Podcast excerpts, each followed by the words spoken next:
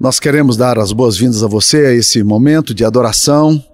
Que bom que você está participando conosco. Nós estamos vivendo dias em que nós estamos no meio de um furacão de ideias, de notícias, de informações, nós temos que administrar tudo isso, mas nós estamos muito gratos a Deus por vermos o cuidado dele no meio de tudo isso. Notícias boas começam a chegar e nós estamos esperançosos que em breve nós não precisaremos mais ter esse encontro virtual, mas poderemos estar juntos aqui celebrando o nome do Senhor. Deus é celebrado em qualquer lugar, então celebre conosco nesse momento. O texto para nossa devocional aqui nessa noite é o texto de Abacuque, capítulo 3, versículo 16 e 17, que diz o seguinte: Ainda que a figueira não floresça, nem haja fruto na vide, o produto da oliveira minta, e os campos não produzam mantimento, e as ovelhas sejam arrebatadas do aprisco, e nos currais não haja gado, todavia eu me alegro no Senhor e exulto no Deus da minha salvação. O Senhor Deus é a minha fortaleza e faz os meus pés como os da corça e me faz andar altaneiramente. Esta é a palavra do Senhor. Meus queridos irmãos, o livro do profeta Abacuque é um livro de crise. Não é ele apenas que é de crise, há outros textos bíblicos que são também textos de crise. Mas o livro de Abacuque ele precisa ser lido numa estrutura toda juntos. Quando você resolver ler o livro de Abacuque, vale a pena lê-lo é, num bloco, porque eles são apenas alguns capítulos e você nesses poucos capítulos, que nesses três capítulos, você tem uma ideia do todo e isso ajuda a compreensão. Abacuque é um profeta, um homem que ama Deus. O problema é que ele está ouvindo as notícias alarmantes que estão chegando de que o império assírio está vindo com força total para invadir Jerusalém. E essa invasão, ela acaba acontecendo. Quando ele vê essa perplexidade toda, a Bíblia diz que ele vai orar. E ele ora a Deus. E aí começam os problemas de Abacuque. Por quê? Porque quando ele ora, ele ora para que Deus intervenha na história, e a Bíblia diz que Deus demora para ouvi-lo, e quando Deus responde, a Bíblia diz que Deus responde dizendo para ele: Fui eu quem suscitei os caldeus. Isso tem a ver com o meu plano, com o meu projeto, isso tem a ver com a minha história. Eu estou por detrás disso. E Abacuque agora então tem algumas questões teológicas que ele precisa conciliar como é, conciliar esse, esse, essa situação de caos com o Deus bondoso e providente que ele crê. Como conciliar a bondade de Deus com a dor. E essas coisas não estão muito claras na mente e no coração do profeta. E o profeta, então, ele encontra uma, um caminho. No capítulo 2, ele disse: Eu vou me colocar na torre de vigia e aguardarei para ver o que Deus dirá e que resposta trarei à minha queixa. Em outras palavras, eu não tenho resposta para tudo isso. Mas eu quero estar na presença de Deus. Esse é o lugar onde devo estar. E no final do capítulo, esse texto que nós lemos aqui, ele já está dando um fecho a toda a compreensão dele, e ele desenvolve aqui uma das coisas mais fantásticas da fé cristã, que é o que eu chamo da teologia do ainda que. Porque ele fala, ele começa no capítulo 3, versículo 17, dizendo: Ainda que a figueira não floresça, ainda que não haja fruto na vide, ainda que o produto da oliveira minta. Ele está dizendo: Eu preciso responder a, na minha fé, a minha fé precisa estar alicerçada, ainda que as aparentes contradições que eu vejo na história e os conflitos que eu enfrento com o meu Deus, ainda que eu não consiga responder tudo isso aqui. E aí, meus queridos irmãos, o que ele vai dizer aqui são coisas maravilhosas e que tem tudo a ver conosco. Por quê? Porque nós somos uma geração que não aprendeu a lidar com perdas. Nós somos uma geração, ao contrário da geração de Abacuque, um povo guerreiro, um povo militante, um povo que estava sempre entrando em rota de colisão. Quando não eram os edomitas, eram os amalequitas, quando não eram os amalequitas, eram os filisteus, e assim por diante, os sírios, os egípcios, os babilônios. O povo de Israel é um povo de guerra. Então, um povo que aprende a viver no meio da desestabiliza desestabilização. Então, nós somos um povo que gostamos da estabilidade e do conforto. Eu imagino é, nessa hora para muitas pessoas o que pode estar acontecendo. Eu ouvi essa semana uma pessoa que trabalha no hospital evangélico, e eu quero dizer aos, aos médicos de plantão, aqueles que estão me ouvindo, aos, aos enfermeiros, nós estamos orando por vocês, orando pelo, pessoal da saúde, para que Deus dê graça a vocês, vocês sejam de fato instrumentos. Bem, mas eu estava ouvindo que os hospitais estão abarrotados de gente que está chegando, não porque tem um problema mesmo, mas porque elas acham que tem um problema.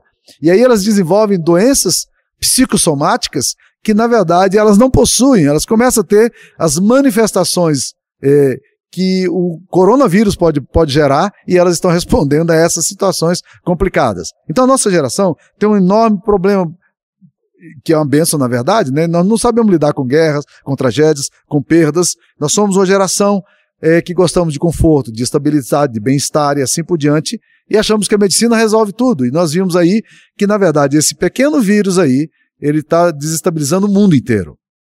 Isso mostra a impotência do ser humano. Mas o mais importante para nós, como cristãos, é termos a cosmovisão cristã para sabermos interpretar a situação que está acontecendo agora com a visão de Deus em tudo isso. É o que Abacuque tenta fazer aqui. Ele, ele, ele tenta conciliar a aparente inação de Deus, a, as orações que ele faz e parece que Deus não responde. Quando Deus responde, Deus responde de uma forma diferente daquilo que ele esperava. E ele olha para o livramento e Deus manda os assírios e assim por diante. Qual é a resposta que Deus dá? O livro de Abacuque é o primeiro a formular a tese central da reforma protestante. O justo viverá pela fé. Deus mandou Abacuque ir para um determinado lugar, e ele falou: Eu vou ficar na torre de vigia. E Deus disse: Grava a visão que eu estou te dando, Abacuque. Escreve para que possa ler até quem passa correndo. Coloque no outdoor, para que todo mundo veja. E a frase que ele usa é: O justo viverá pela fé. A teologia do ainda que, que, que Abacuque elabora aqui, é exatamente essa. A teologia de que vive pela fé. Isso é o que Deus espera da gente, que a gente viva pela fé. Mesmo quando o inimigo vem, a gente possa continuar mantendo os olhos firmados em Deus.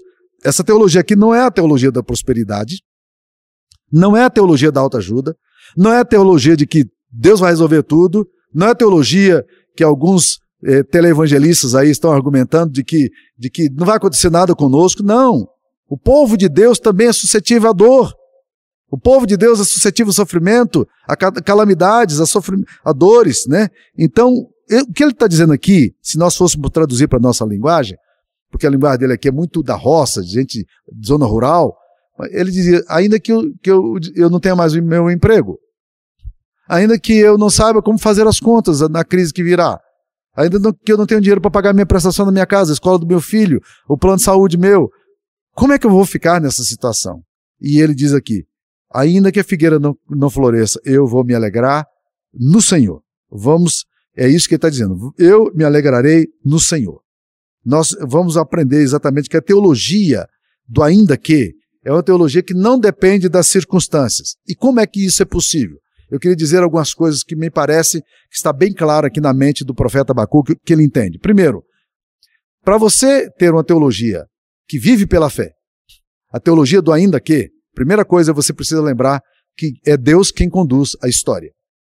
Você pode não entender os, os eventos da história, como nós não estamos entendendo o coronavírus agora, como Abacuque não entendeu a vinda dos assírios sobre o povo de Deus naqueles dias. Você não precisa entender. Mas você precisa saber de uma coisa: Deus nunca perdeu o controle da história. Deus nunca deixou de ser Deus. Se isso é que cremos é verdade, nós cremos que é verdade, nós precisamos então aprender o seguinte: que nesse caos, Deus quer nos ensinar coisas que de outra forma nós não veríamos. Então o grande desafio que nós temos aqui agora é exatamente esse é que nós precisamos entender que Deus está no controle da história, porque ouvindo que Deus está no controle da história, a gente pode trazer a história e as lembranças nossas da fé que a gente tem e dizer: Deus está controlando tudo isso aqui.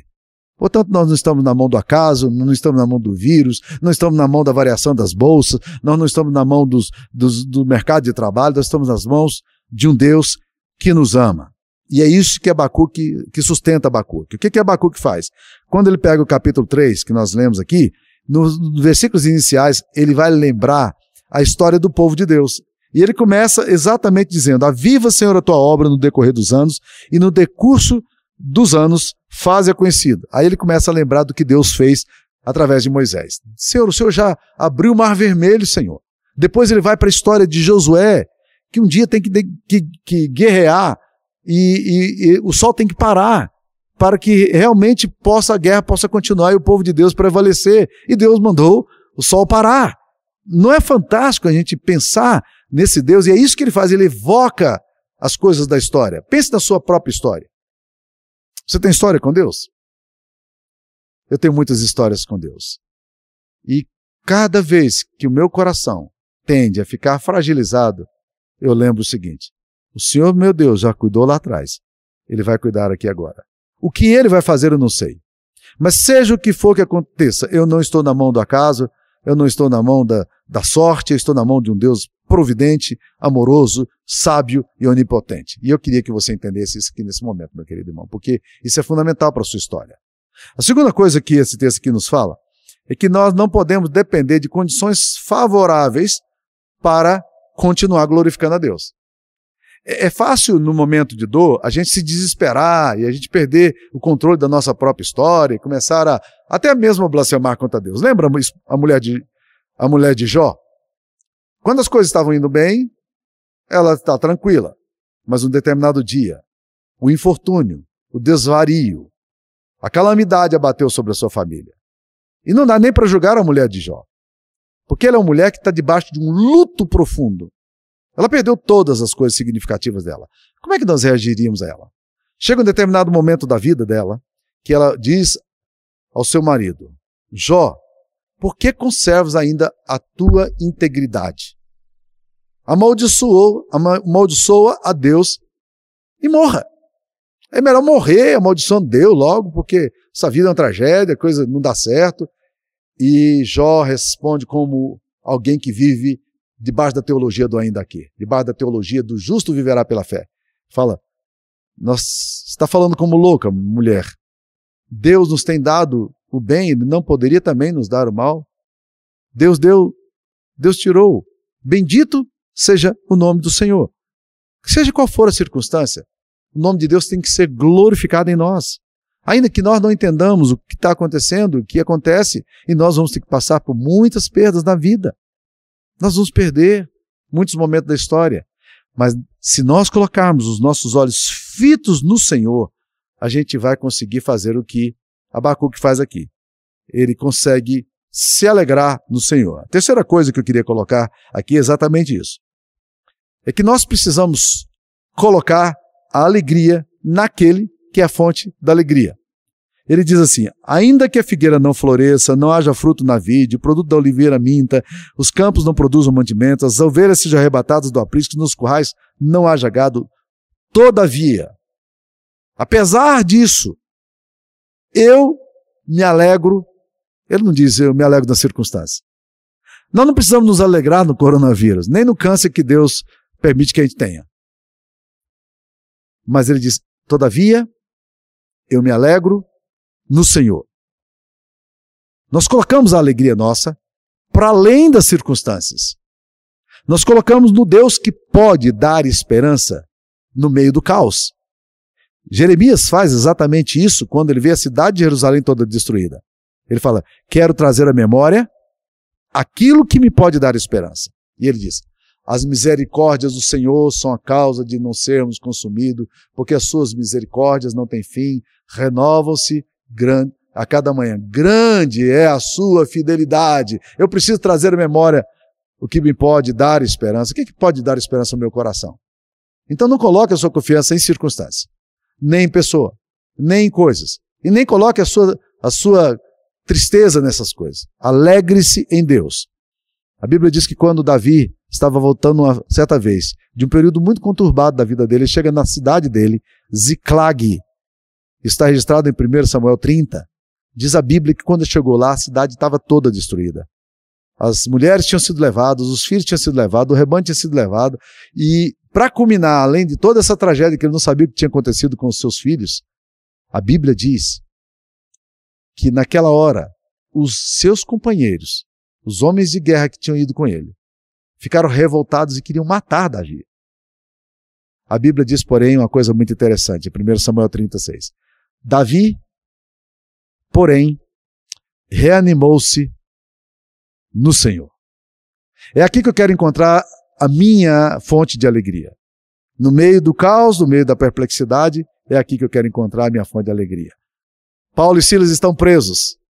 E lá na prisão, açoitados, humilhados, quebrados, feridos, machucados, eles começam a cantar louvores a Deus.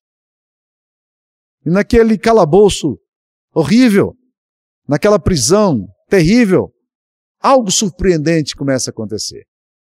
A glória de Deus começa a se manifestar naquele lugar ali.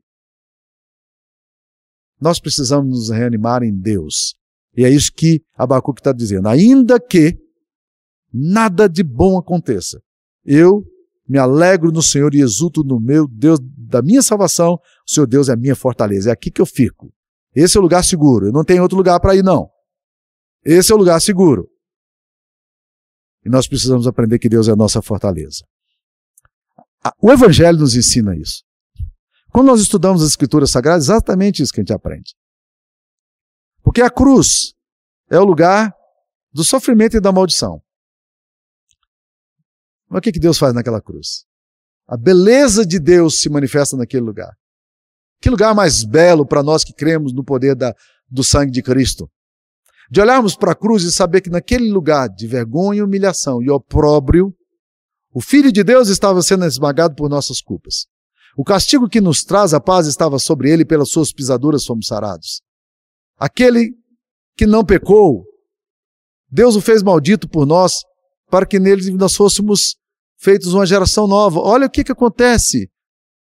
A Bíblia diz que o homem de Deus, ao passar pelo vale árido, ele faz dele um manancial.